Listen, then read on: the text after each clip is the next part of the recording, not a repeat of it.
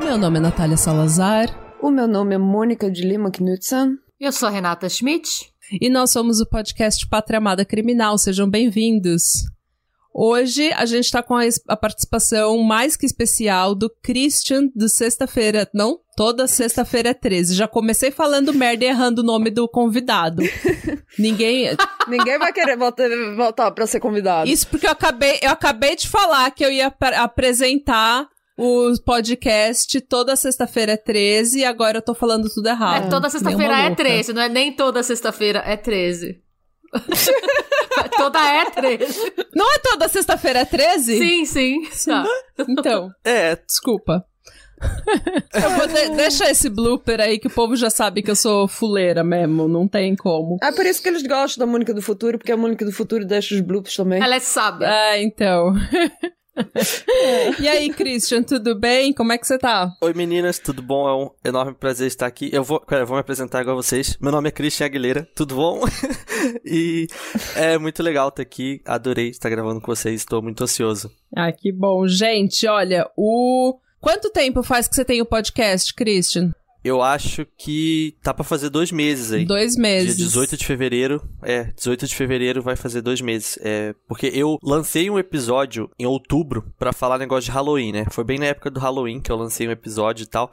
Só que aí no mês seguinte, que foi em novembro, foi mês de Black Friday. E eu trabalho com marketing, então foi um mês assim que eu não vivi. Eu, Hum, eu vivi a bem. base de Black Friday, então tipo em novembro eu não consegui lançar nenhum episódio e aí eu só voltei 18 de dezembro, que daí é a data que eu considero real oficial, assim. então dá pra fazer dois meses aí. Hum. E o seu podcast, ele não é só de true crime, né? Ele não é só de crime. Não, não, eu tento alternar um pouco, tipo, entre coisas de terror, histórias de suspense.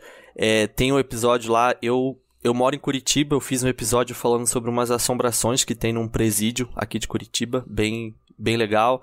Tem episódio sobre assombração em avião e tal. Mas eu falo bastante sobre true crime. Inclusive agora eu tô com uma sequência de episódios aí só falando sobre serial killers brasileiros. Então, tipo, tá. Vai vir bastante coisa de true crime aí.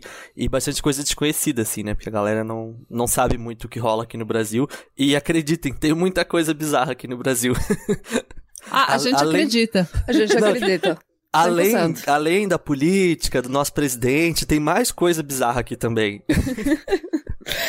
Eu, eu morava no Brasil nos anos 90, que eu acho que foi um período mais bizarro da, da história do Brasil. Época boa. Nossa! É, banheira do Gugu. Os anos da banheira do Gugu.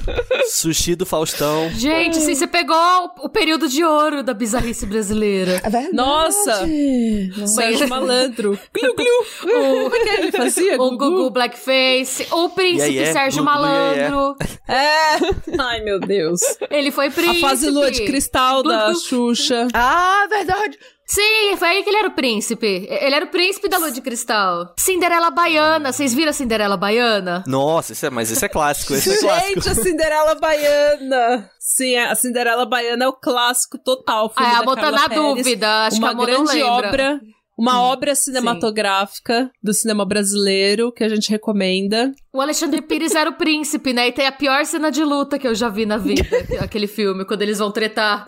Que é o Alexandre Pires acabando com vários meliantes, que ele tipo encosta e os caras pulam pra trás. Cara, esse filme ele tem mui- muitas piores cenas. É a pior cena de luta, pior cena de dança, pior cena de briga entre pai, pai e filha. Mas é por ouro. Hum, ótimo. É, é clássico. O ouro, sim. Gente, hoje eu tenho um pedido extremamente especial. A gente não costuma fazer muito isso aqui no podcast, mas a gente realmente, como criadores independentes que não tem patrocínio nenhum, que não tem remuneração nenhuma, que tá aqui só porque a gente ama fazer o podcast mesmo. A gente precisa da ajuda de vocês. Infelizmente, a gente precisa ser chata, a gente precisa pedir algo que não custa absolutamente nada para vocês, mas que significa tudo pra gente, que é vai no iTunes, você que escuta no iTunes, vai no iTunes e dá um, um cinco estrelas pra gente, dá um review, fala lá da gente, fala o que, que você gosta no podcast, pra aquecer um pouco e para as pessoas conseguirem conhecer a gente. E a gente também tá com um canal no TikTok, né, uma conta no TikTok e a gente tá fazendo o upload de todos os criminutos no TikTok, mas também vai ter outro, outros conteúdos lá. Então, se vocês puderem, vai no TikTok, segue a gente, comenta, compartilha, interage com a gente para fazer, para aquecer a nossa conta e dar mais visualização pra gente. A mesma coisa no YouTube, a gente tá começando agora o nosso canal no YouTube com conteúdo inédito que não é aqui do podcast, é um conteúdo a mais, um conteúdo bônus e isso vai sair duas vezes por mês, vai ter vídeos no YouTube com conteúdo exclusivo. Então vai lá, se inscreve no nosso canal, gosta dos nossos vídeos, comenta, interage com a gente para também aquecer um pouco a nossa conta e para a gente conseguir cada vez mais visualização e cada vez mais conseguir pelo menos pagar as contas do podcast. Porque até então a gente não paga, a gente tá pagando tudo do bolso.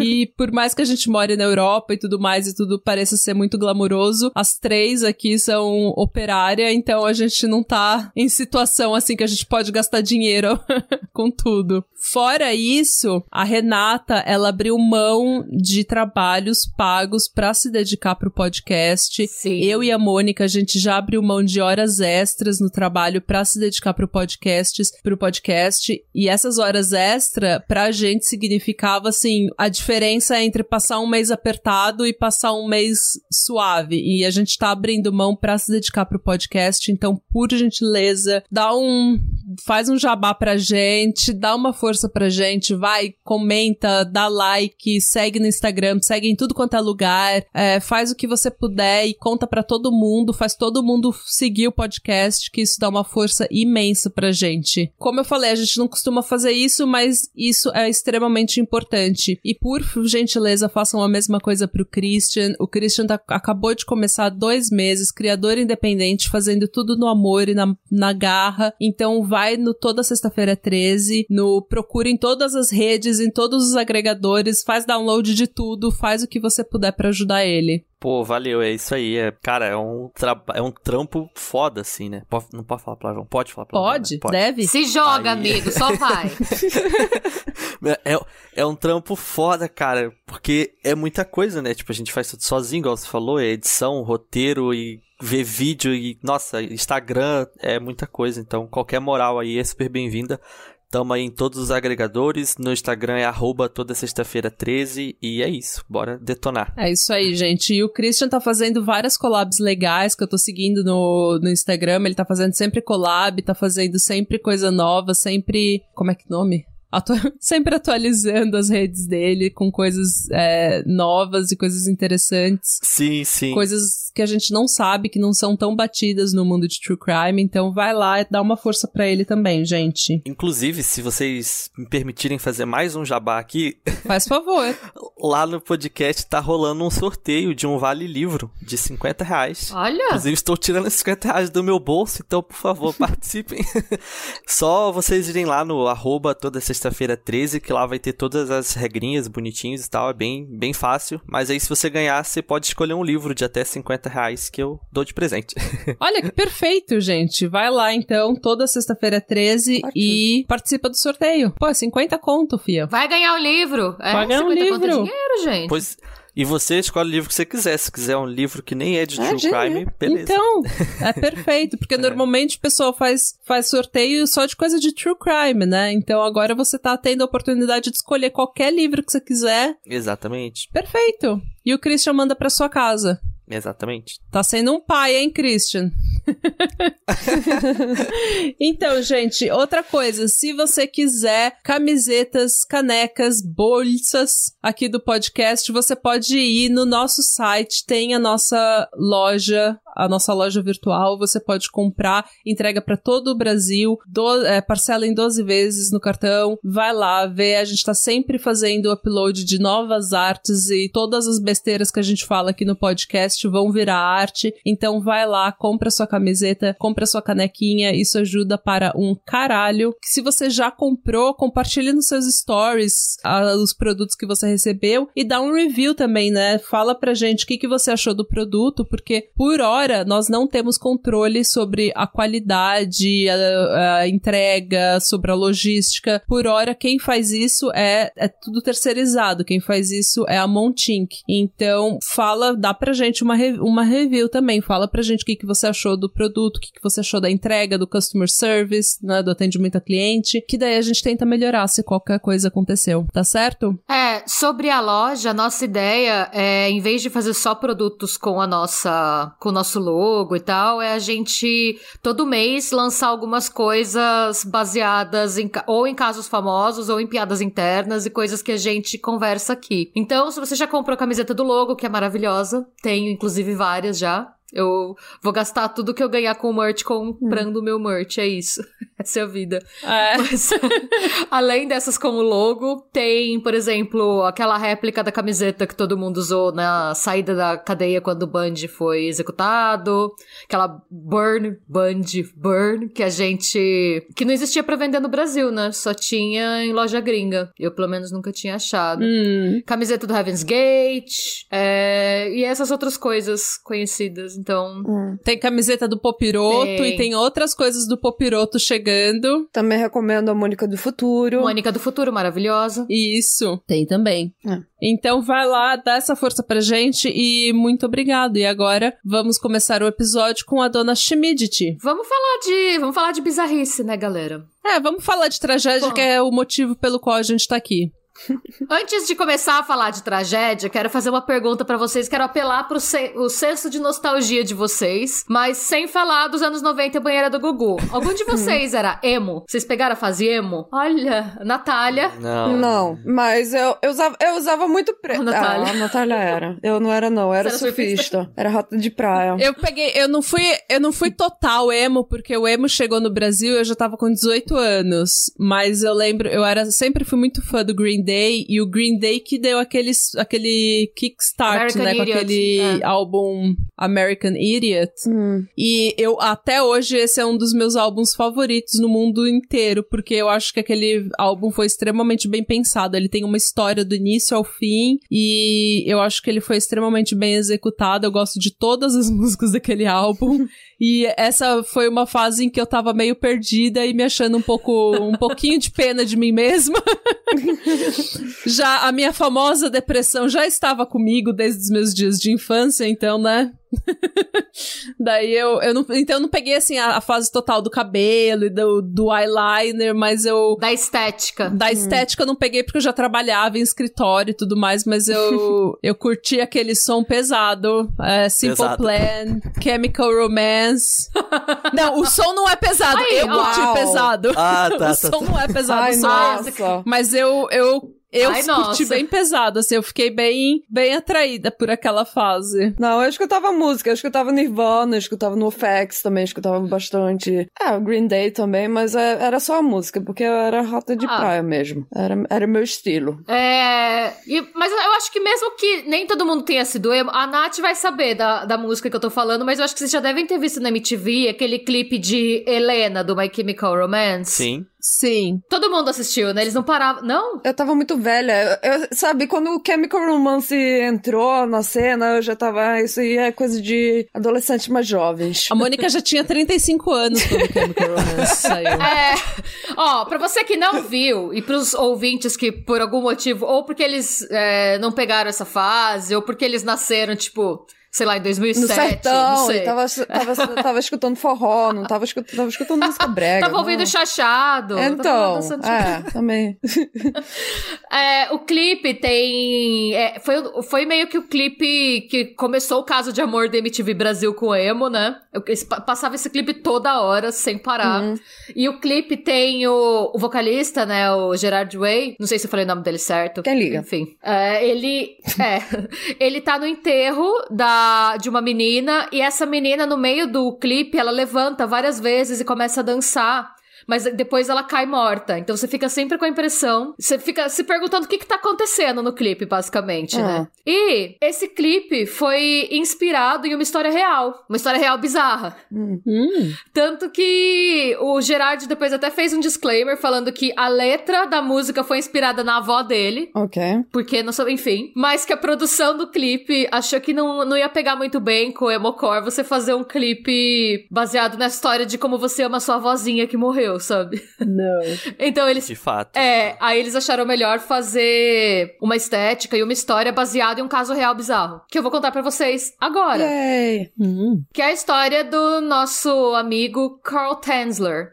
Eu digo, assim, esse cara, eu acho que assim, enfim, eu não sei, não sei o que, eu vou, eu vou, não vou dar spoiler, eu vou começar a contar a história. Você não sabe se ele é nosso amigo ou não? eu não sei, eu não sei, por um lado, sim, por outro, não sei. É, Eu conheço essa história, eu tenho simpatia pra ele. então. Ele é, um... é, ele. É, conta a história, você...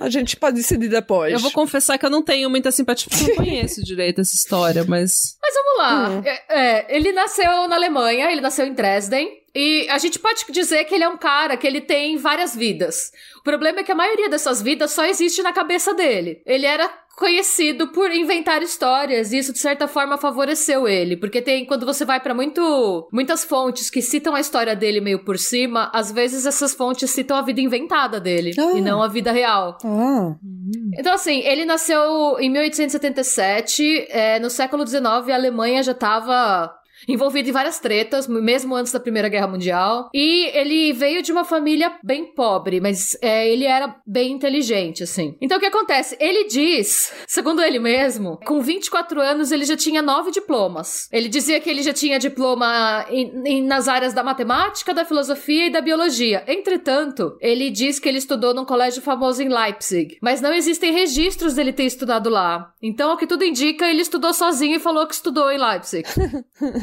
é, ele- é, provavelmente ele leu sozinho. Queremos acreditar que sim, né? Hum. E ele serviu o exército alemão na Primeira Guerra, na divisão de submarinos. E aí ele foi feito prisioneiro de guerra na Austrália. Logo, quando, logo no começo da guerra, já em 1914, ele já foi preso na Austrália. Ele e a galera que tava lá no submarino com ele, né? Entretanto, em entrevistas mais pra frente, ele falou que ele decidiu mudar pra Austrália pra se tornar um cidadão britânico. Ok. ok. Faz sentido. Não sei Faz se- Por que que esse...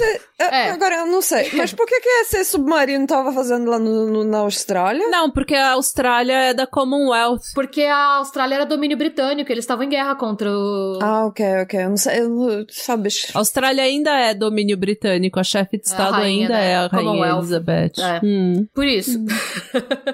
e aí, um belo dia, é, Uhum. ele. Não sabe se foi só uma coisa que aconteceu uma vez ou uma coisa que acontecia recorrentemente, mas ele diz que ele teve um sonho com uma mulher que chegou pra ele dizendo que o nome dela era Anna Constantia von Kossel. Essa mulher disse pra ele: "Cara, eu estou aqui pra te dizer que você é meu você é meu parente distante, que você é um conde. E aí ele decidiu que a partir daí ele ia ser um conde. Ele se descreveu pra todo mundo como um conde. Ele falou: "Não, eu sou um conde". Conde segundo a mulher com quem ele sonhou que disse pra ele que ele era nobre. Essa mulher contou pra ele e ele acreditou. Tanto que Nossa, imagina se fosse tão fácil. não, e ele se, a, ele se a partir daí, é, ele começou a se apresentar como conde pra todas as pessoas que ele conheceu. Ele se chamava de Conde von Kossel, sim. e não foi só isso que a condessa Ana Constantia disse pra ele. A condessa também disse pra ele que o amor da vida dele era uma mulher exótica, de cabelos escuros e longos, e mostrou pra ele, segundo ele mesmo de novo, quem era a mulher dele. Falou: olha, a mulher da sua vida é esta aqui. E mostrou pra ele essa mulher exótica, de cabelos escuros e tudo mais. É, ele decidiu esperar por esse amor da vida dele, mas o tempo foi passando, ela não chegava, ele ficou meio de saco cheio. Aí ele acabou casando com a Doris. Com a Doris, coitada da Doris. Ele casou com a pobre Doris, é. Quando ele, ele tinha 43 anos, quando ele decidiu casar. E a Doris tinha 18.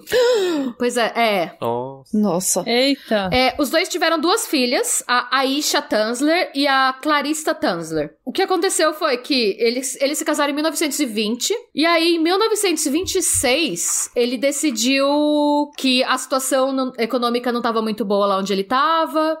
não fica claro se ele casou com ela na Alemanha e voltou pra Austrália ou se ele estava na Alemanha mesmo. A única coisa que a gente sabe com certeza é que a irmã dele escreveu pra ele falando: "Ah, Carl, então eu tô aqui na Flórida". Então, a Flórida na época era meio que um polo de emprego. Eles estavam querendo gente que, que fosse da Europa de preferência, que tivesse alguma especialização pra trabalhar. E aí ela falou: "Por que você não vem com a sua família pra cá?". Aí ele falou: "Ah, boa ideia". Porque a Alemanha naquela época também tava bem, tava numa situação econômica difícil. E eu digo Alemanha porque independente de onde ele tava morando, ele recebia, ele vivia da pensão de soldado que ele tinha, né, de ter lutado na guerra. É, porque tava entre as guerras, né? Sim. Mas tava entre guerras e.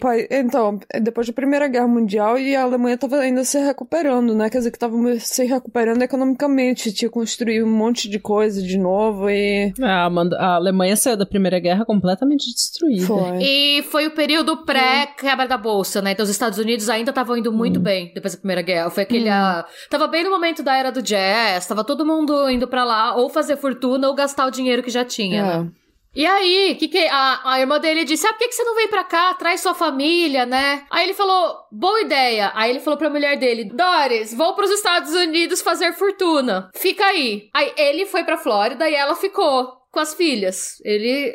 Largou a mulher lá e foi sozinho pra Flórida. Eu acho que na cabeça dele sempre ficou aquilo de que a Doris não era a mulher, a antepassada do sonho dele tinha prometido pra ele. Não, não, não tinha muito. Não parecia muito com a mulher dos sonhos Não, deles, não né? parecia. É, ela não era exótica, ela não tinha cabelos pretos, é, ele não, não, não curtiu. Ele pensou, ah, vai que a É. mulher exótica que eu, que eu preciso casar tá na Flórida. É melhor eu ir solteira, é melhor eu ir desimpedido, né? É, verdade. Eu aqui no alto dos meus 43 anos, a crise da meia-idade, eu acho, sei lá, não sei. Vovô garoto. Não sei. Ah, Não total. sei. Fora que naquela época o, o cara podia abandonar a família e literalmente nunca mais encontrar a família. Ele mudava pra dois blocos depois da casa dele e ninguém nunca Ah, mais mas isso achava aí foi ele. Até tipo os anos 80, 90. Se, se um pai se separasse, se eles se divorciarem, ele se casava de novo e nunca mais via outra família vela. Era assim, não, pai, ele. Meus pais se divorciaram, meu pai se casou de novo, nunca mais vi ele. É. Pai era meio, uma coisa meio opcional. Mãe é pra vida, pai é opcional. Verdade. E aí? E aí, ele chegou, o que que ele fez? Pessoal, é, ele foi na melhor pegada Febrônio Indie Coach Quântico. Ele ele não se preparou pra qualificação que ele tinha. Ele chegou lá com a qualificação que ele queria ter. E aí ele chegou no, no US Navy Hospital e disse: "Oi, galera, sou médico". Tudo, todos eles fingem que são médicos, né? Eu não me conformo. Ele chegou e falou: "Gente, sou médico". Aí a galera de lá falou: "Ah, beleza, qual- mostra é, mostra o seu sua papelada, né? Sua formação". Não, não, mas eu fui eu sou médico e eu eu sou alemão. Não, tudo O bem. que, que tem a ver, né? recebeu Não tem papel seu na Alemanha? Não tem papelada? Não tem diploma? Não tem... Ah, alemão é. Ah, entendo, você é alemão, tá bom. E aí ele disse: Não, não, é que os meus papéis foram queimados na guerra. Eu fui médico da guerra e perdi os papéis. E aí o US Navy Hospital disse: Foda-se, não, não vai. Você não vai ser. Aqui você não vai trabalhar. Ah, Aí o que aconteceu? Aceitaram ele como recepcionista. E ele foi crescendo. Ele aceitou. Ah, beleza, então já que eu. tô- Aceitou! Falou, ah, ok. Então tá, eu tentei. ser, é. Eu sou médico. Não, tem vaga de recepcionista. Ok. Aí ele foi. Ok, tá bom. E aí ele ficou lá por mais de uma década e ele foi crescendo no hospital, porque ele era bem louco e ele era um mitomaníaco, mas ele era um hard worker, assim, ele trabalhava duro, ele era consistente, nunca atrasava, nunca faltava, tava lá sem fazer nada, né? E aí é, ofereceram pra ele fazer uma especialização em radiologia, pra ser um técnico. Hoje a gente conhece como o cara do raio-x, sabe o cara que opera a máquina de raio-x quando você vai fazer raio-x? Sim. Sim. Ofereceram essa formação pra ele, ele aceitou. E na época, é, ser técnico de raio-x era uma coisa até um pouco glamurosa. Por quê? É, Era uma época em que o mundo estava enfrentando um surto de tuberculose. Então, é, e não se sabia que era tão perigoso você ficar tirando várias chapas seguidas. Então, o que acontecia era que quem tava com tuberculose, como na época a doença não tinha cura, às vezes é, a galera ia assim, dia sim, dia não, tirar chapa pra acompanhar o progresso da doença no pulmão. Sim, e piorava, é. Ai, nossa. Da pessoa, ou seja, a maioria dos tuberculosos morreram Pois de é. câncer, na verdade. Se- é. E aí ele, a galera fazia, assim, é, tirava muito esse negócio. E você era o cara que sabia mexer no equipamento, que te dava o status da sua saúde, sabe? Era um negócio que tinha uma demanda muito maior do que tem hoje, eu acredito, e que era meio gl glamuroso, assim. Eu acho que ainda, Mas o que ah, eu acho que Ele é virou- um pouco de glamouroso. Tem uma amiga minha que ela é, é- Ela não é técnica, mas ela é médica. Ela é que lê o, Ah, é. raio-x. E ela até, falar nisso, ela até estudou na Alemanha, em München. Mas de verdade, não na cabeça dela. né? Olha. então, é, uma das minhas fontes, que é um podcast que chama Dead Bodies, sim, tem um podcast que chama Dead Bodies. Oh, não. Elas ainda tiveram que fazer um disclaimer pra explicar que é, é diferente você ser técnico de radiologia de você ser radiologista, porque elas falaram no começo que ele era radiologista e os médicos foram dar hate nelas, falando: "Não, é diferente, o técnico só mexe na máquina, o radiologista lê a chapa, analise, bababá". É. Mas Eu sou melhor, eu estudei mais. Oito anos na de moça do podcast. eu mereci!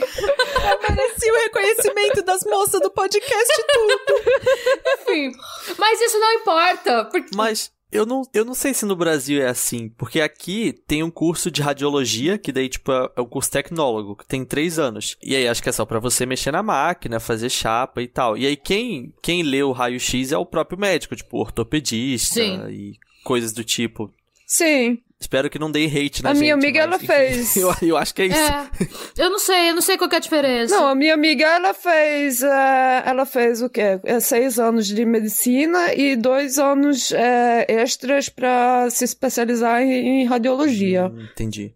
A médica. Aí eu não tenho nenhuma ideia, assim, de qualquer Ah, diferença. então, eu não sei, mas eu acho que tem, eu acho que é diferente as, as divisões de trabalho na medicina, porque aqui na Noruega também tem umas divisões de trabalho que a gente não tem, tipo, é, no Brasil a gente tem o médico, o obstre... Obstetra. como é que é o nome? Obstetra? Hum. Que é o que faz o parto, né? Uhum. E aqui a gente tem parteira mesmo, a gente tem a, a parteira e o médico, então... Por falar nisso, a minha filha, eles estão aprendendo agora, estão falando de, de parto. E ela tem, sabe, a, a lição dela, ela, que ela tinha ontem, ela tinha que ler, sabe? Até as fotos bem gráficas. Uma da foto é o bebê saindo, sabe? Ah! cheio de sangue. Sei que minha filha, ela, bot... ela teve que cobrir as fotos pra poder ler o texto, que era a lição dela, sabe? Eu, mas minha filha, você tá fazendo isso por quê? Ah, eu nunca vou ter filho. É, é muita nojeira, é muita, muita dor. Eu, sim, mas você tem um filho no final. Então, é pior ainda. Tipo, não é nem um cachorro, 100 mil reais. Você tá aqui, ó. Depois de toda essa dor, agora você tem todas as dívidas dessa criança aqui. E se você se deixar ela morrer, você vai pra cadeia. E se quando ela fizer 18 anos, ela vai te odiar. É. Porque. Não, não fala assim. Eu tô tentando fazer chantagem pra ela. Você, olha, pelo menos uma criança só pra levar os, os genéticos da gente pra sempre. E o resto você pode adotar, se você quiser mais. Mas pelo menos um. Não, não pode forçar sua filha a ter filho. A Mônica já começou com as paranoias de vó. As paranoias de vó. Não, tem que levar a genética da família. A, mina- a- a Mônica não tem nem 40 anos ainda, ela já tá com a, com a paranoia de vó. Ai, não, pelo amor de Deus. Deixa pra ter as paranoias de vó Ah, mais pra eu- frente. Eu, não sei. Eu- eu Tem ela, ela tem umas ideias, ela não, vai, ela não vai ter filho, ela não vai parir filho. Ela agora é vegetariana. Se bem que ela não é vegetariana, porque eu convenci ela a comer carne dia de final de semana, mas vegetariana. Ela só tem 10 anos. Ela já tá com essas ideias todas. O que, é que eu vou fazer com ela quando ela tiver com 18 e eu não posso fazer, mais Você nada? vai respeitar as ideias dela, mano. Não! Não respeito! Não! Nai! Ó, até o George tá bravo aqui agora. Ele me entende. Bom, gente, Vamos lá, vamos voltar. mas voltando pro menino Cole. É, George, cala a boca. Não interessa se ele era radiologista. Ouch.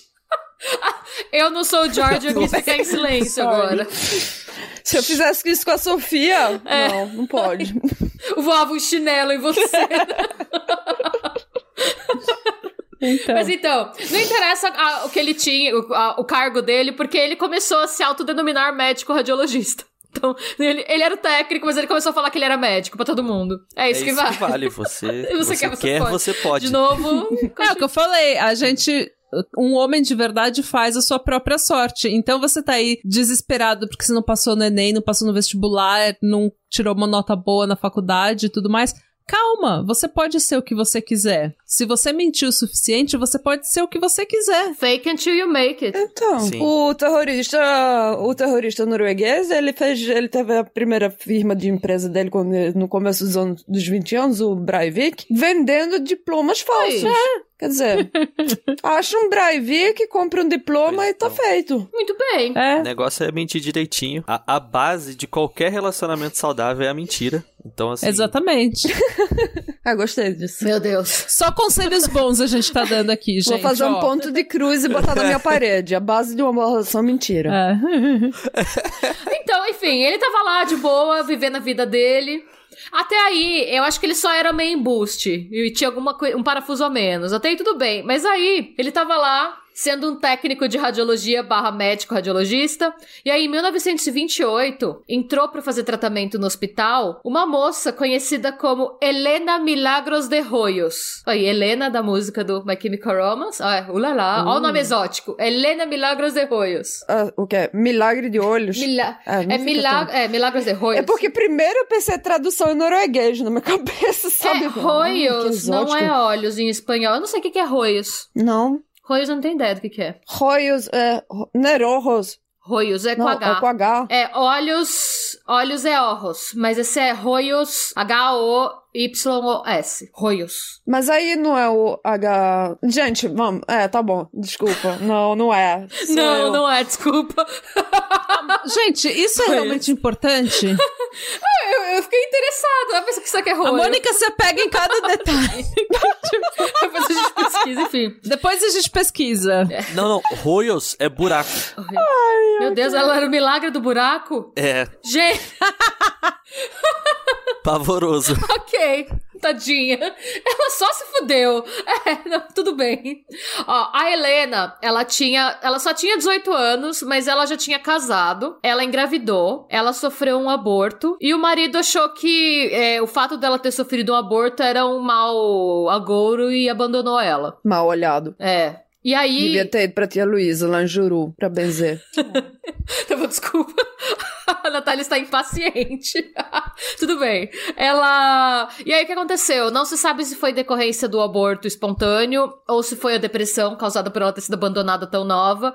Mas ela começou a ficar extremamente fraca, ela parou de comer e o mais preocupante, ela começou a tossir. Vale lembrar que naquela época, é, bem no pico da, da epidemia de tuberculose, uma pessoa em cada sete que contraíam a doença sobreviviam. Então você. Nossa, uma em sete sobreviviam. Eu achei que você ia falar que uma em sete morriam. Não, morreu muita gente. Então ela, ela tava querendo bater, como ela era nova e tal. Quando ela começou a tossir, a família ficou desesperada e mandou ela pro hospital. No que o Carl olhou pra ela, ele falou: É ela, essa é a mulher exótica, foi ela que a minha antepassada condessa mandou pra mim. Detalhe, ele tinha 50 anos, tá? E ela tinha 18. Assim, beleza, 18. Hum, Aí o que aconteceu? Exótico. É, realmente é bem exótico. muito exótico. Pois é. É. E aí o que aconteceu foi que começou um processo bizarro, assim. Porque o que aconteceu? Ele se apaixonou por ela na hora que ela entrou pra tirar a primeira chapa pra ver se era tuberculose ou não era. Ela tava numa posição delicada em relação a ele, porque ele já se apresentou como médico e ele não só falou que era o médico, como ele falou que ele era o médico que ia cuidar do caso dela. Quem deu essa atribuição pra ele? Ninguém, mas ele falou pra ela que ele era. A família dela era bastante humilde, o pai dela era enrolador de charuto. Ele era cubano, ele trabalhava numa fábrica de charuto montando charutos. Ele era operário. A família dela tinha imigrado de Cuba, é, pré-revolução cubana, né? Então, Cuba e Estados Unidos ainda eram bastante próximos. Então, a família dela, primeiro, deu graças a Deus de ter um médico que estava tão interessado no caso dela. Médico, entre aspas. E não, eles não sabiam que ele não era médico. E eles acharam que o, o interesse dele nela era too much, mas dada a situação de desespero que eles estavam quando ela foi diagnosticada, eles não falaram nada. E aí o que acontecia? Ele mandava presentes caros pra ela, ele gastava claro. dinheiro que ele tinha e o que ele não tinha. Sabe o dinheiro que ele devia mandar pra mulher lá e não mandava? Ele gastava dando vestido pra Helena, joia, Hum. falando pra ela que ele era muito rico, que ele era um conde alemão. Emocionado. Que ele podia. É. E todo mundo que conhecia a Helena diz que a postura dela era. Ai, obrigada. Não, não. Ela fazia egípcia porque ele tava. é, porque ele estava dentro do hospital, que ela ia sempre. Porque ele se dizia médico dela, ele dizia que ele ia curá-la. Ela tinha essa esperança de, de repente, ele ajudá-la, mas to- ele pediu em casamento inúmeras vezes. E ela recusou todas as vezes. E ela. E ela. É. Você é muito legal, mas hoje é não, eu tô Fábio. meio ocupada essa semana. É, Hoje não, Faro. É muito longe, Faro. Ele mora muito longe. Ele é de Exatamente. Osasco, eu moro na ZL. É, foi- ela, ela metia o, o hoje não, Faro, pra ele. E o argumento que ela usava, porque obviamente ele era bem louco e ele era too much, com certeza. O cara, largou, por mais que ela tenha sido abandonada pelo marido, ela ainda era casada no papel, não tinha divórcio lá naquela época, né? E ela falava pra ele que ela era extremamente religiosa e que ela era casada. E foi a desculpa que ela achou pra manter ele longe dela. E como ele tinha aquela coisa dela ser a mulher da vida dele, a mulher perfeita, ele pensava: olha como ela é pura e boa. Ela não vai ficar comigo só porque ela é casada, mas se ela não fosse, ela ficaria comigo. Sei que assim, essa encheção de saco durou três anos. Foi o tempo que ela lutou contra a tuberculose. Foram três anos, e aí o que aconteceu? Quando a doença piorou, Chegou uma hora que perceberam que ela ia morrer, um ou dois anos depois do começo do tratamento, e os médicos falaram pra ela: vai pra casa. vai pra casa pra, pra. Porque a gente não sabe quanto tempo você tem, não adianta você ficar vindo aqui. Ah, não, eu tava pensando que todo mundo ia também ficar com tuberculose na casa dela. Se despedir. Vai morrer em casa, basicamente. É, vai, fica em casa. Então, guarda essa informação, guarda esse questionamento. O que, que o Carl Tansler fez? Ele começou a roubar equipamento do hospital e levar pra casa dela. Então ele levou um aparelho de raio-x pro, pra casa dela. Ele começou. é, é, Ele falou: não, não, ela não pode morrer, eu não vou deixar ela morrer. Ele, ele pediu pra família dela, a família dela falou. Nessa altura do campeonato, ela tinha 20 anos. Eles falaram, gente, se. E ele mentia com convicção, sabe? Ele falou, não, eu sei, eu sei curá-la com o meu conhecimento de raio-x, vou curá-la, bababá. E a família falou, ok, se você acha que vai ajudar, quem sou eu pra falar não, né? Eles estavam esperando um milagro na história. E aí ele. Aí, obviamente, o hospital percebeu, porque não tinham muitos aparelhos de raio-x, né? Por mais que o país tivesse uma epidemia, você percebe se alguém roubar um aparelho de raio-x do hospital. pe- pegaram, ele foi demitido. A resposta dele à demissão foi melhor ainda, agora eu posso ficar com a Helena 24 horas por dia. Ai, coitada. Tirando chapa da minha amada. Ele ficava. É, imagina a cara dela Sim. quando ele chegou. Eu tenho boas notícias hoje. Eu fui demitido, quer dizer que eu posso passar o tempo todo junto com você. Ai, que ótimo. Que coisa boa. E aí, é- é- gente, foi. Ele ficou lá até ela morrer, basicamente. É, a família, em alguns momentos, tiveram atritos com a família, porque aquele cara desconhecido não saía de lá. Então ele foi expulso da casa algumas vezes. E aí a resposta era: vocês estão cansados, beleza, eu volto amanhã. Era isso. Meu Deus, que autoestima. É. Que autoestima da porra, né? é. Aí ela morreu. Ela morreu no dia 25 de outubro de 1931. Ela tinha 21 anos. Ele ficou. Sim, desolado. Ele sentiu que foi uma falha pessoal dele ela ter morrido, porque ele não conseguiu curá-la. E aí, o que, que ele fez? Ele se ofereceu. A, a família disse que ia enterrar ela na, no jazigo da família. Ele implorou pra família não enterrá-la, porque aí ele usou o jargão médico pra dizer que a água a água da chuva ia acabar entrando no caixão e que ela ia ficar feia e que ele não queria que ela ficasse feia. Aí ele se ofereceu pra construir um mausoléu pra ela. Ele falou: eu, eu pago todas as despesas, é, eu pago. Um, um- vamos construir uma casinha mesmo, tipo um mausoléu, porque aí ela fica enterrada acima do solo. E a família concordou e já tava. Também foram tantos três anos. Ah, os pais e uma das irmãs dela já, já estavam com tuberculose. Por conta disso, ela passou pra eles. Estavam nos estágios iniciais da doença. Eles já estavam num nível que era assim, amado. Vai, Faz. faz. Você quer colocar no mausoléu? Beleza. faz com a gente praça pra gente também, a que, a família- gente também tá doente, quer dizer. Eu não sei se chegou a tanto o nível de abandono deles, né? Porque, imagina, você tá doente também, imagina se esse maluco decide ficar pra te fazendo companhia também. Porque eles não sabiam qual que era a dele ainda, né? Vai que ele só é um cara que curte ver as pessoas. Não sei. Sei que a família falou, beleza. Uma pessoa. É que ele é um cara só de boa vontade, né? Vai que ele é só uma pessoa super otimista e super de boa vontade que quer te curar, né? Ai. Vai ficar do seu lado enchendo o saco, sabe? Aí, é, ele mandou construir esse mausoléu de fato, a família concordou. O que a família não sabia é que ele tinha uma cópia da chave do mausoléu. Ele mandou. Como foi ele que mandou? Foi ele que escolheu como ia ser o mausoléu. Ele que falou com os empreiteiros, a galera do cemitério. Ele falou duas cópias da chave, uma pra vocês fazerem manutenção, uma para mim. A partir daí, ele ia todas as noites pro mausoléu. Ele abria a porta do mausoléu e ele deitava do lado dela. Ele, tipo, abria a tampa lá de onde ela tava, agachou, deitava do lado dela. E ele diz que ela conversava com ele. A gente não se fazem mais homens como antigamente, né? Um romântico incurável. É, nossa, olha que romântico. É, enfim, e aí, pensa, dois anos, gente, dois anos. Dois anos ele indo todas as noites pro cemitério. Deitava do lado dela, ele fala que ele cantava pra ela, é, que ela contava pra ele como era estar morta. Eles trocavam uma ideia. Imagina alguém passando por esse mausoléu no meio da noite, escutando música, alguém cantando lá de dentro. Ah, meu Deus, tá assombrado. É assim que nasce a história de assombração, esses dementes que ficam no- trocando ideia com os mortos.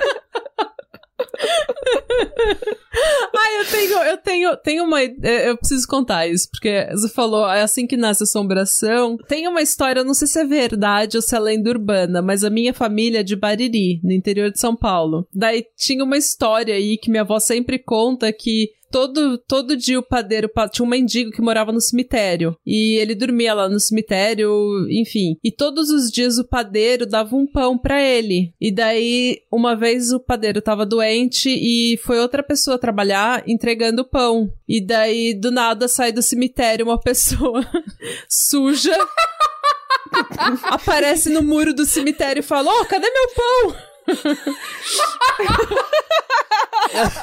e daí, aparentemente, esse, esse novo moço ficou desesperado e largou o emprego porque ele achou que ele tinha visto uma assombração. E foi assim que Didi Mocó fez a piada no céu tempo. e morreu. É, então, não sei se isso é verdade isso isso é coisa de cidade do interior, né? Minha avó que contou, então. Mas eu espero que seja verdade. Eu não duvido que seja verdade. Ai, eu também. Ah, deve ser verdade. Parece verdade. Mas Eu não sei, meu irmão, ele, quando ele era pequeno, é, e minha mãe e meu irmão tinham um pouco de dinheiro, meu irmão, ele, ele, ele ficava do lado de fora do cemitério e vendia vela. Só que o, o trick dele pra ganhar mais dinheiro é que ele vendia vela com, com, com isqueiro, com a caixa de... Ah, de fósforo. É, então, aí ele já tinha, sabe, olha, não só tem um vela, mas como tem um equipamento pra você acender sua vela, pra, sabe, ele tinha um bom business. Aí minha mãe tinha escutado de alguém na vizinhança dizendo, ó, o Sérgio tá lá na, na- no cemitério vendendo vela. Ela foi lá, puta, morrendo de vergonha, também puta da vida ao mesmo tempo, sabe, foi buscar meu irmão, dizendo, a gente não é tão pobre desse jeito que você precisa estar aqui vendendo vela. Aí ele... Pô, mãe, não, não, não é pra gente, é pra mim. Esse dinheiro que eu tô fazendo aqui é pra mim. Quer dizer que desde pequeno ele já Empreendedor, sabe, tá tinha- certo. Ah, empreendedor, é. Queria ganhar dinheiro, dinheiro dele mesmo, né? Eu tenho, eu tive um tio, né? Ele faleceu já, mas ele tinha o melhor truque pra você ganhar dinheiro barra comida. Porque eles acampavam. É da época, sabe, o ABC, nos anos tipo 70, que a galera acampava na praia, né? Tinha os campings e tal. E eles ficavam, tipo, meses, dois meses de férias acampando, e eles morriam de vontade de comer comida, comida mesmo. Sabe essas comidas que alguém fez num fogão e não comida enlatada? Hum. Aí ele tocava nas casas em volta ali do Perequê e aí ele pedia um ovo pra alguém. Ah, a senhora teria um ovo? É porque eu tô com muita fome. Aí a mulher da... falava, gente, um ovo, né? A mulher dava o ovo, aí ele abria e comia cru na frente dela. Ele engolia o ovo. Ela, como assim você engoliu o ovo cru? Ele, é que eu tô com muita fome. Aí colocavam ele pra dentro e davam tudo que tinha em casa. Ai, come mais aqui, pega esse feijão. É. Genial. Sim, ele falava que era isso. Quando ele tava de saco cheio, ele, ah, tinha lá pedir um ovo na casa da- das tias ali em volta. Mano. E dava certo, gente. Ai, nossa. Maravilhoso. Se alguém me pede um ovo e come um ovo cru, eu vou dar ótimo. comida pra pessoa. É mais Total, forte que eu. é, gente, ma- total. é o instinto de alimentar. Eu não. E eu acho que você eu ia falar. não. Se alguém te pede Nossa, um ovo e come não. cru na sua frente, você não vai dar um- uma comida pra pessoa? Pessoal, aqui, aqui, aqui em casa eu tenho minha filha, ela tá, ela parece que tá, então, sabe, comendo com fome o tempo todo, eu fico de saco cheio. Ela já, já passa meia hora, ela quer comida de novo. Eu digo, não. Vai fazer pipoca no micro-ondas. Justo. Então vamos. Agora a gente sabe que hoje não funcionaria com todo mundo, né? É, se o cara come ovo cru na minha frente, eu falar, puta cara doido, velho. E é isso. Depois ia contar pra todo mundo essa história. tipo, que um cara comeu um ovo cru na minha frente. Fecha a porta na cara da pessoa, né? Vê ele comendo um ovo, um ovo cru, fala, ok, freak! Fecha a porta. Proteína, né? Ai, gente, Ainda os zoa com o tempos mendigo. mudaram, né? Aí, aí eu aviso pra todo mundo aqui em casa: se tiver uma pessoa pedindo um ovo, não dá Golpe. o ovo. Não dá. Diz que não tem. A gente não come ovo É, aqui em se- casa. Se alguém vier de ovo aqui, não tem mesmo. Hoje eu não tenho ovo em casa, não. Ah, mas voltando, gente, vamos lá, foco. Sim, sim, vamos. E aí ele conversava com ela todas as noites, beleza. E aí o que aconteceu? Passaram dois anos nesse furdunço. Ele diz que ele começou a acordar de madrugada com ela falando pra ele, tipo, me tira daqui, me tira daqui, eu não aguento mais, eu tô presa. É, ele falou que ele tentou resistir no começo, Claro. mas, é, mas chegou uma hora que ele não aguentou Eu mais. tentei, eu tentei resistir pra caramba. Foi. Aí ele entrou no lá no mausoléu com, sabe esses carrinhos de criança, esses carrinhos vermelhos de rodinha que se arrasta com as coisas, tipo carrinho, vocês sabem qual que é? Sim. De praia? Que leva pra praia? Não sei se é bem de Que coloca as praia. né? É tipo um carrinho vermelho que tem quatro rodinhas que, que tem uma uma alça grande. Que você pode botar de- atrás na, na Sim. bicicleta, tipo. Ele pegou um desses, levou, tirou ela do mausoléu e arrastou ela de volta pra casa dele. Foi arrastando ela num carrinho. Não sei se alguém viu, se alguém não viu, nem se alguém viu, não falou nada. Eu acho que. Aí, é, eu começo a pensar se fosse eu, se eu tô, tipo, aqui na minha janela olhando e passa alguém com um carrinho, com uma coisa que eu não sei o que. eu, Qualquer- eu fico pensando, eu, eu acho que eu devia estar pensando, dessa vez deve ser o manequim. Dessa vez é o manequim, Tipo, com é, certeza.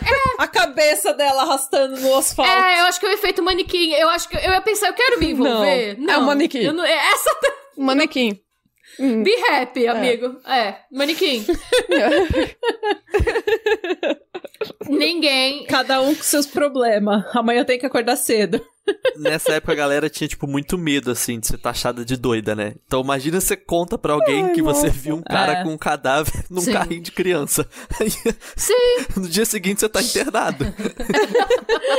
Burns. Cadáver lá É, arrastando a cabeça ninguém- no, no asfalto. Ninguém falou tipo, nada, a galera meteu o louco. Se alguém viu, meteu o louco, nada aconteceu.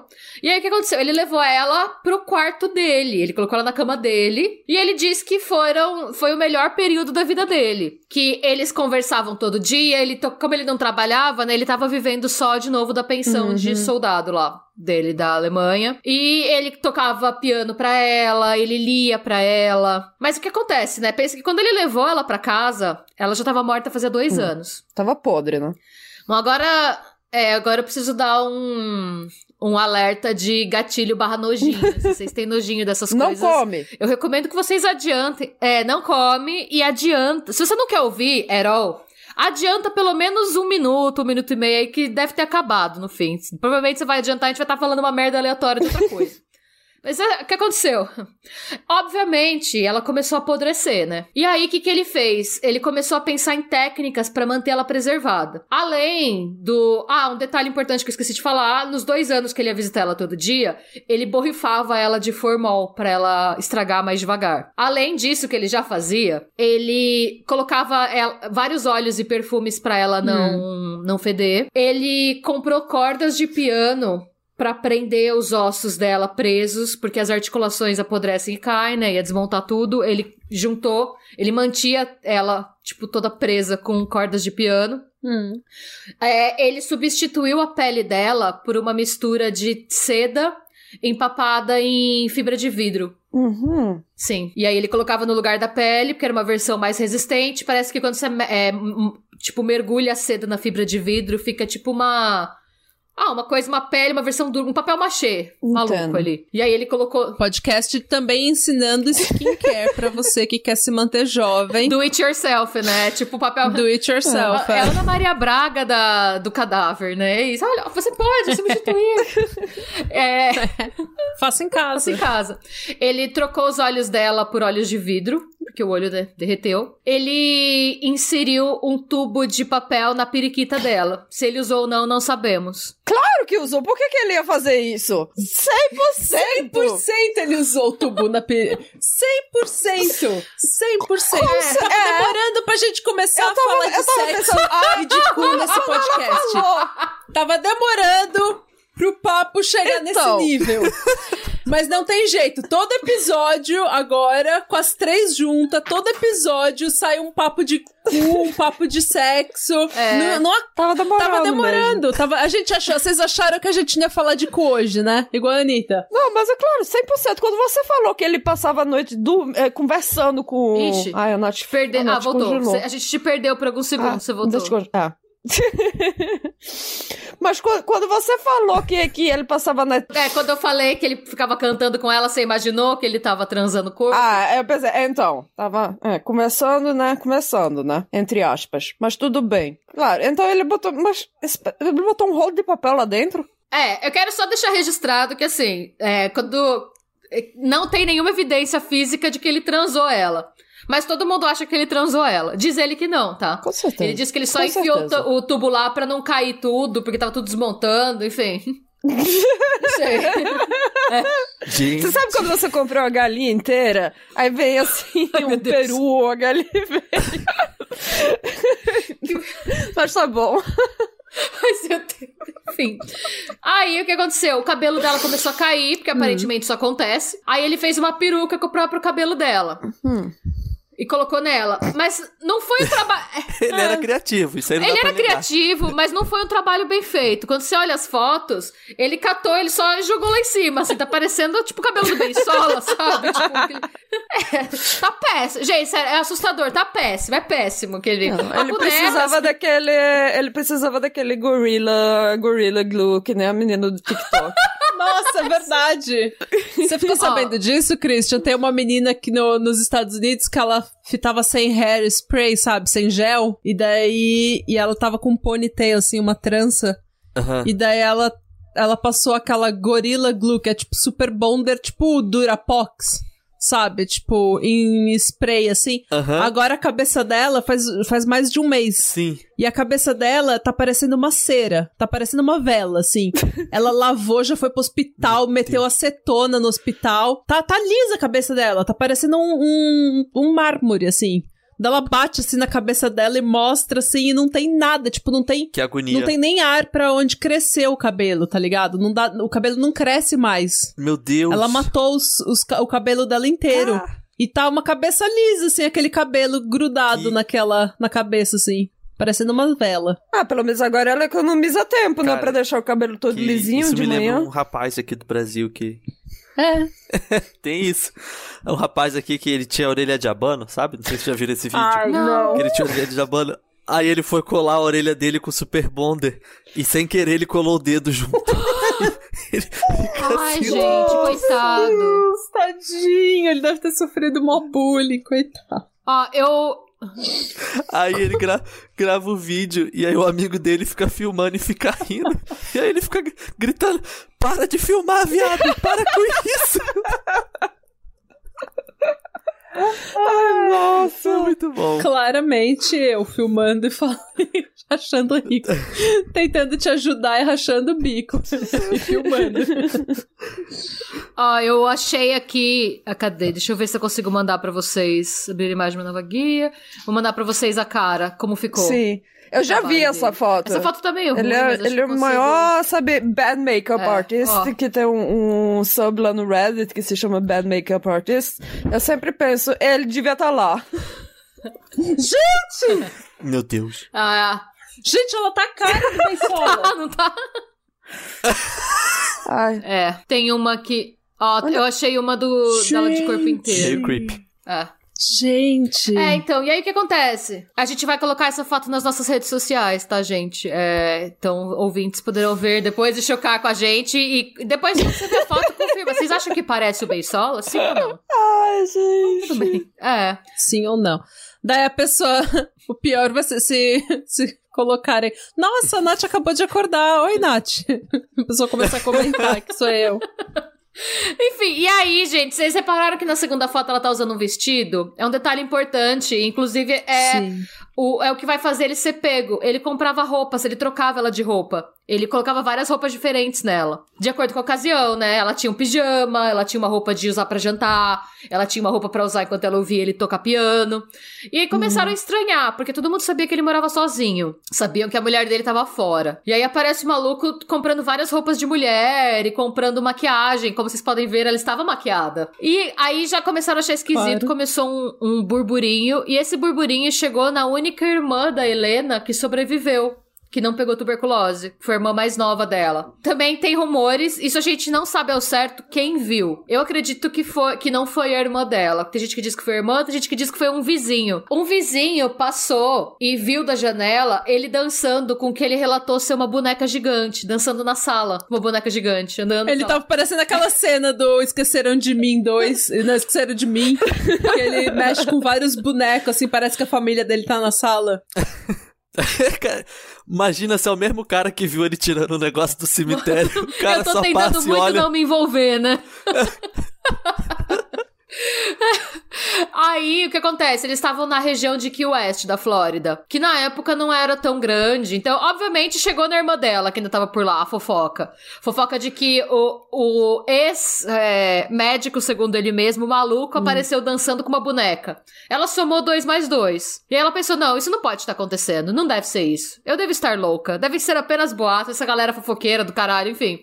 Aí ela pensou: tá. Ela ficou com isso na cabeça um tempo. Ela falou: gente, não, não dá. Eu preciso ir lá ver. Aí ela bateu na porta, ele abriu. Aí ela falou assim: Você tá. Ah, é. Antes disso, ela foi checar no mausoléu. Falou: Não, antes de eu incomodar o homem, deixa eu ver. Ela chega no mausoléu, cadê Helena? Não está lá. Ela falou: Ah, pronto. É, aí ela foi na casa do cara, bateu. O cara abriu, ela falou: Você tá com a minha irmã? Aí ele, a resposta dele foi: Não, eu não estou com a sua irmã. A sua irmã está aqui. Vem dar oi pra ela. Não sou eu que tô com ela, é ela que tá comigo. Ela está aqui, ela quis vir. Como assim eu tô com ela? Ela pode fazer o que ela quiser. Vem dar oi pra. E ele falou: Vem dar oi pra Helena, ela tá ótima. Ela tá Aí a menina olhou, você imagina. ela tá ótima, a Helena lá. Parecendo um boneco de cera, um beisola de cera. Ai. Aí a irmã diz que ela não entendeu ela falou: Como assim ela tá ótima? Vem ver. E aí ela falou que ela subiu a escada e ela falou que o que ela viu ela nunca mais vai esquecer. Porque ela chega, ela vê o boneco bem sola. ela olhou para ele. E aí ele falou pra ela: Tá vendo? Ela tá ótima. Tipo, ele tava. Quem é o maluco aqui? tipo, Helena, seja mais educada, né? Fala com a sua irmã que você tá quieta agora. Agora você não quer falar nada, né? Agora você não tem nada para dizer. Mas ontem, na hora da janta, você não podia parar de falar. Enfim. Aí a irmã dela ficou horrorizada. Ela, apenas, ela falou que ela só correu. Ela falou que ela não sabe direito que, como que ela correu. Ela só sabe que ela vazou da casa. E ela falou, gente, alguém tem que fazer alguma coisa. Nessa altura do campeonato, fazia nove anos que a irmã dela tava morta já. Nossa. Sim. E aí ela denunciou ele por vilipêndio de cadáver, né? Que fala o termo, acho vilipêndio de cadáver quando você rouba e tal. E por profanação de cadáver. E ela também acusou ele de necrofilia, porque ele estava na cama conjugal. No leito, o cadáver estava no leito hum. conjugal. E aí, ele foi, foi julgado, né? E aí ele contou a história dele. Quando a polícia chegou para investigar a casa e para prender a Helena, levar a Helena pra finalmente descansar, né? É, eles. Pra prender a Helena? Como assim? Aprender, não prender, gente, pelo amor de Deus. Só aprender, levar. É evidência. Tem que levar. Ah, sim, sim. É, aí, no que eles foram é, fiscalizar a casa dele, porque pensaram que ele podia ter feito isso com outros corpos. E foram ver, né? Ver tudo. Eles acharam no quintal dele a parte da frente de um avião que estava reformada e umas máquinas velhas de raio-x. E aí perguntaram para ele que, que, que porra é essa, né? E aí ele explicou que ele estava trabalhando num projeto de nave espacial porque ele queria mandar a Helena pro espaço. Porque ele achava que se ele Nossa. mandasse ela pro espaço. É, era uma época. É, eu nem sabia, eu fui descobrir isso pesquisando nesse caso. Eles acreditavam que a radiação curava tudo. Que a radiação era o segredo da humanidade. É, e ele achava que se ele mandasse ela pro espaço, o espaço ia ter radiação suficiente para trazê-la de volta à vida. Esse era o plano dele. Então ele estava mantendo ela em inteira. Gente, eu tô passada, eu tô aqui, eu não consigo nem comentar. É, então, ele achava que. Eu também não sei o que, é que eu vou falar. Eu acho que eu tenho também foto do da nave. Da nave. é, é. As máquinas de raio-x velhas eram o que ele queria usar pra fazer a nave funcionar. Ele queria usar, tipo, ele não sabia direito como Ah, A ele... Helena tava igual o Jason no espaço, quando... Naquele sexta-feira.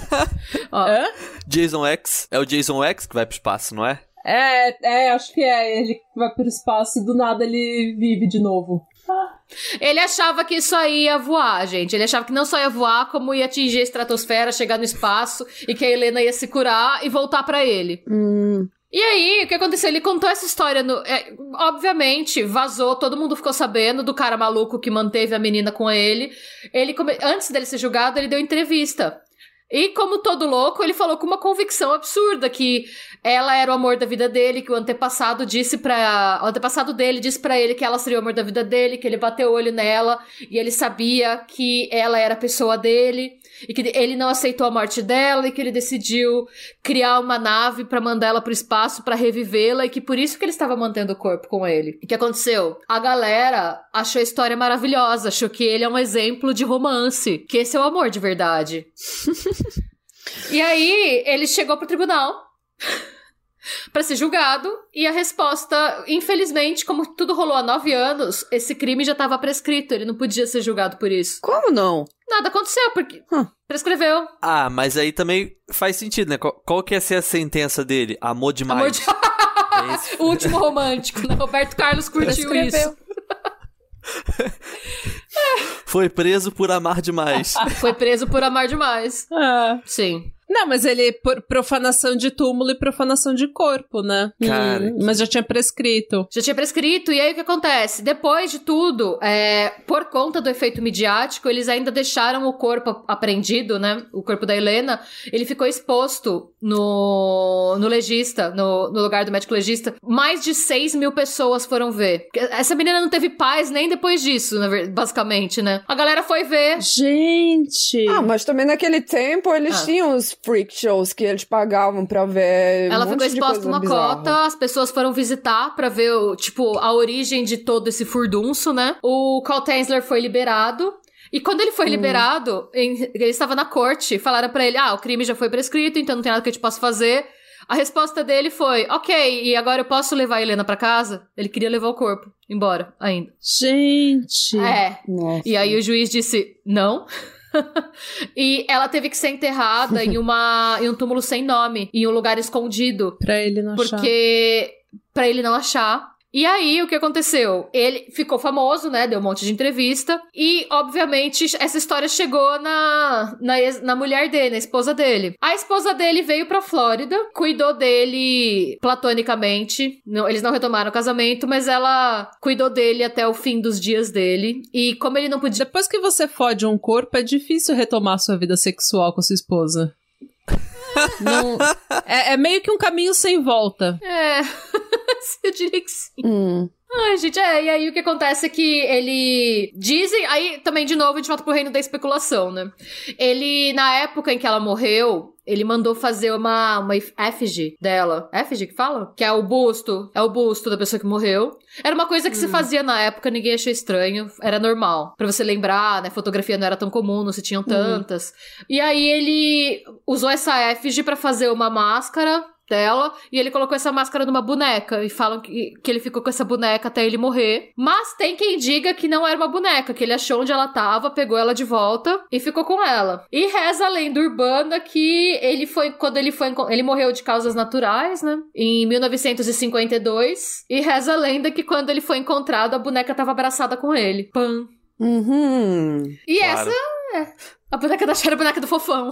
Era tipo a boneca da Xuxa. É, É o é fofão o que vem com boneco uma do faca Bensola, dentro. né? O boneco do Bensola. Gente! O bem solinha. bem solinha live. Essa foi a história do Carl Tansler, gente. Ele gera. Ó, antes, assim, vamos lá, não dá pra gente não militar, né? Porque antes da galera começar a glamorizar o rolê, vamos deixar claro que, assim, não- ele não fez isso com a ex-namorada dele. Em nenhum momento foi uma relação consensual.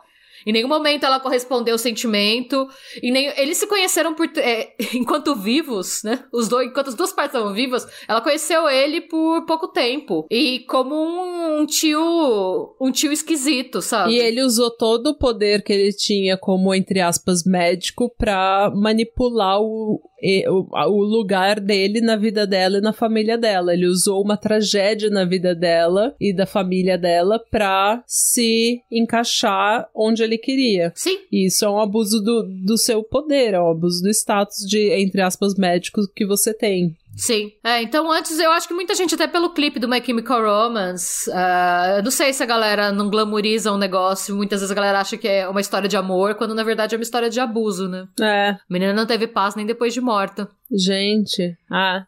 E ainda teve o corpo profanado, completamente e exposto depois na galera e ela vê, porque olha, é. ela era a Julieta, ela era a noiva cadáver, né, gente? A É, noiva cadáver a- da vida real. Hum, original gangster, noiva cadáver. Mas eu não, não chega nesse nível, né, de você pegar um corpo de uma pessoa morta, mas aquela série You também, a galera, tipo, super romantizava o carinha, Sim. sendo que ele é um completo Nossa. psicopata, assim. Nossa, glamorizaram o maluco de You? Sério? Oi, é, Pô, aqui no- porque ele é sexy no Brasil? pra caralho, aparentemente. Sim. Nossa, a galera, tipo, tinha uma galerinha que adorava ele. Tipo, É, porque ele é, dizem que ele é sexy. Mas tem também, também aquele filme que saiu na Netflix, que a gente vai falar nos próximos episódios, 365 Dias. Ele sequestra a mulher e o pessoal glamoriza aquele filme como se fosse, assim, um relacionamento. Tipo, ele era muito romântico, ele era muito. Ele não podia viver a vida sem ela. Mas ele sequestra ela. E é total, assim, síndrome de Estocolmo, sabe? Aquele filme. Ai, preciso E a assistir, pessoa. eu não vi. Hum. É horrível, é um filme terrível. Assim, não só a história é bizarra, mas Hum. a atuação é ruim. Ah. é, a- o, o roteiro é bizarro, é um roteiro que parece que um menino de 15 anos escreveu, com a mentalidade de um menino de 15 anos, o que, que um menino de 15 anos acha que amor é e que sexo é. E é bem bizarro, mas a, a trilha sonora é boa. Então, Ah, então eu não preciso assistir. eu escuto as Não, músicas do é- filme, tá bom. É, escuta as músicas. Mas, é- mas o pessoal no mundo todo glamorizou esse filme como se fosse um filme muito sexy, sabe? Eu falo, gente. Ai, gente, parem de Pornhub glamorizar. tá aí, gente. Parem de glamorizar o abuso, gente. Pelo amor É, de Deus. pelo parem, amor de apenas Deus. parem. Para com essa putaria. Para com essa putaria. Ó, a gente conseguiu quase. A gente quase não militou esse episódio. A gente falou de cu, mas a gente não militou Bonito. muito, só no Hum. final. Não militamos tanto. Ah, então, já é. Mas não se preocupa, porque no próximo episódio a gente vai militar. e nos próximos episódios. No, no próximo episódio que eu tiver, eu já, já tô falando que vai ser uma desgraça, porque eu tô até procrastinando pra escrever o episódio de tão ruim que é. Ai, meu Deus. Então tem heavy hitter chegando, tem coisa pesada chegando. Ah, eu esqueci de falar minhas fontes. Desculpa. A louca. Vamos lá. Deixa eu gravar antes de. Aí pode deixar no final se quiser. Não sei, Mônica do Futuro. Pode, É. deixa. Eu usei o hottourgalore.com, o podcast que chama The Dollop, o My Favorite Murder, que foi onde eu conheci essa história, o Dead Bodies, o birdinflight.com e a nossa amiga Wikipedia. A santa patro, pa- padroeira dos podcasts. melhor amiga de todos os podcasters. A padroeira dos podcasts. Com certeza. É. É. lá que tudo começa. Aliás, de todos os universitários, Sim. de todos os estudantes, de todo mundo. A ótimo. vida começa na, na Wikipédia. É. Vocês viram que alguém pegou a Wikipédia da a página da Escócia da Wikipédia e começou a escrever tudo com sotaque escocês? Não. Tipo, escrever com sotaque escocês e várias informações erradas. Depois eu vou mandar pra vocês. É engraçado. Acessem pessoas a Wikipédia da Escócia. Aí a galera tava revoltadíssima. Tipo, a Escócia não é isso. E aí tinha alguém escrevendo com sotaque de transporting. Bom, então, essa é a história do episódio de hoje. Muito bem contada pela dona Schmidt. Então tá bom, gente. E a gente quer agradecer a presença do Christian com a gente, que a gente adorou ter você conosco. Obrigada. Falando bonito agora, ter conosco. Ah, é. Não, eu, eu que agradeço. Foi muito legal estar aqui. É, vai ter um episódio nosso que lá no sexta-feira 13. A gente vai ter que gravar de novo, porque não, não deu certo a primeira tentativa, mas a segunda vai. Dois ao número. É. então, vocês que estão ouvindo aqui no Pátria Amada, depois corram lá no toda sexta-feira 13, que vai ter um episódio com o Pátria Amada lá também, vai ser irado. Sim, senhores. Gente, e é isso. Se você gostou desse episódio, tem um episódio no. Tem um vídeo no YouTube que tá saindo daqui 15 dias. Bom, eu não posso falar 15 dias, mas o nosso segundo vídeo no YouTube também vai ter essa vibe. Então, vai no nosso canal do YouTube. Ótimo. Inscreva-se, dá um like, coloca a- clica no sininho pra você receber a notificação de quando a gente coloca conteúdo novo. E é isso aí, gente. E ah, sim. É, não, é isso. Eu já falei disso. Eu já falei das mídias no início. é isso aí, então. Radebra. Radebra. Slon. Tchau, tchau, até mais, pessoal.